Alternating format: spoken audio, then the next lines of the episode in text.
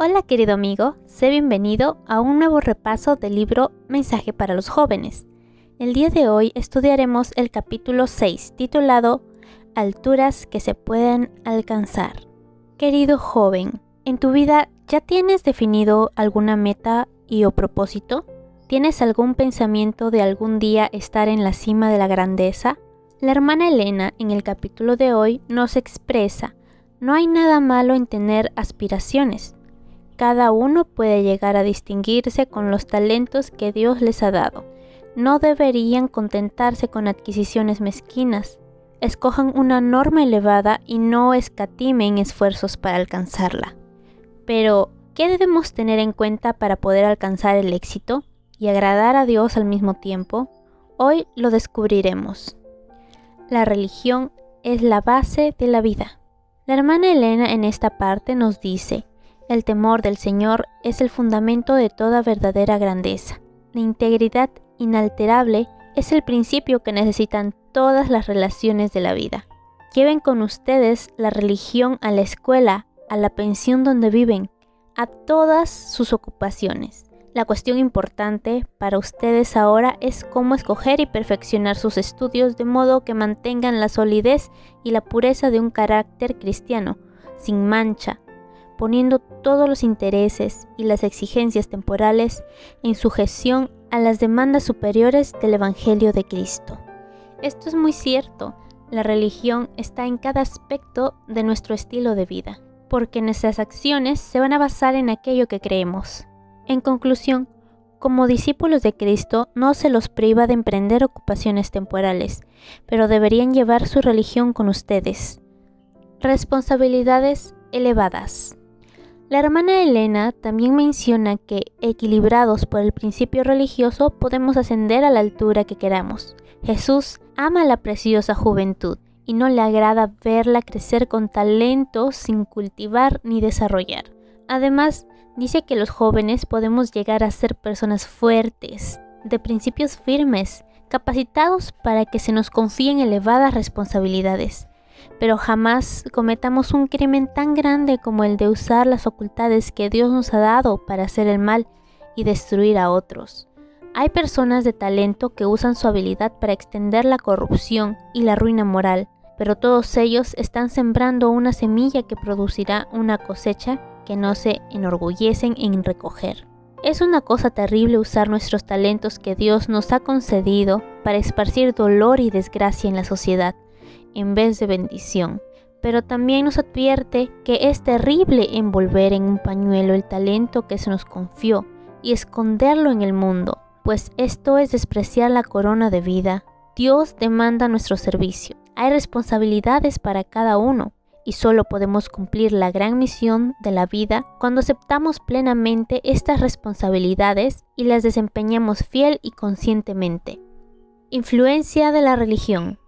Dice el sabio, acuérdate de tu Creador en los días de tu juventud, pero no supongáis que ni por un momento que la religión os hará tristes y sombríos y cerrará el camino del éxito. La religión de Cristo no borra, ni siquiera debilita una sola facultad no incapacita al individuo para gozar de la verdadera felicidad.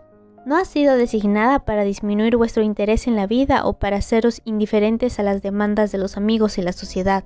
Aquellos para quienes Dios es lo primero, lo último y lo mejor, son las personas más felices del mundo. No se borran de su rostro las sonrisas y la luminosidad. La religión no hace a uno tosco, desprolijo y descortés al que la acepta. Al contrario, lo eleva y enaltece, refina sus gustos, santifica su criterio y lo hace apto para estar en la sociedad de los ángeles celestiales y para el hogar que Jesús ha ido a preparar. Así es, Jesús puede transformar tus principios y convertirte en una persona mejor para poder alcanzar el éxito. Nuestra administración de los talentos. La hermana Elena menciona que el temor del Señor se halla en la base misma de todo progreso y es el principio de la sabiduría. Esto quiere decir que Dios requiere que hagamos el debido uso de los dones que Él nos da. Estos talentos que se nos han confiado son para que los aprovechemos sabiamente y no dejarlos latentes por falta del debido cultivo o que sean atrofiados por la inacción. un alto ideal que alcanzar. El ideal que Dios tiene para sus hijos está por encima del alcance del más elevado pensamiento humano. El blanco a alcanzarse es la semejanza a Dios. Ante el estudiante se abre un camino de progreso continuo. Tiene que alcanzar un objeto, lograr una norma que incluye todo lo bueno, puro y noble. Progresará tan rápidamente e irá tan lejos como fuere posible en todas las ramas del verdadero conocimiento. El ideal que Dios tiene para cada uno de nosotros es definitivamente superior al que cualquier humano puede plantearse. Conductos de la gracia de Dios. Esta última parte nos habla que es un privilegio de toda alma ser un canal vivo por medio del cual Dios pueda comunicar al mundo los tesoros de su gracia y las inescrutables riquezas de Cristo. No hay nada que Cristo desee tanto como agentes que presentan al mundo su espíritu y carácter a través de sus talentos. No hay nada que el mundo necesite tanto como la manifestación del amor del Salvador mediante la humanidad.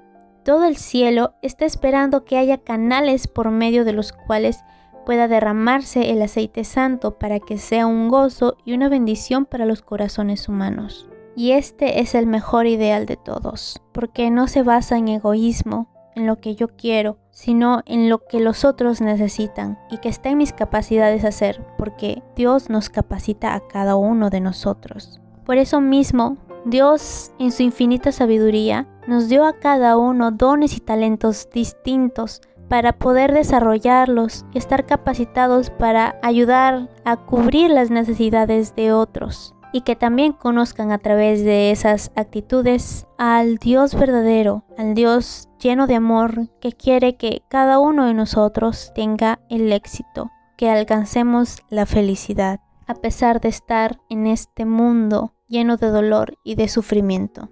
Es momento que decidas ahora qué vas a hacer tú con esos dones y talentos que Dios te ha dado. ¿Los usarás para bien o los tendrás escondidos? De esta manera concluimos el capítulo 6 del libro de mensaje para los jóvenes. Que Dios los bendiga.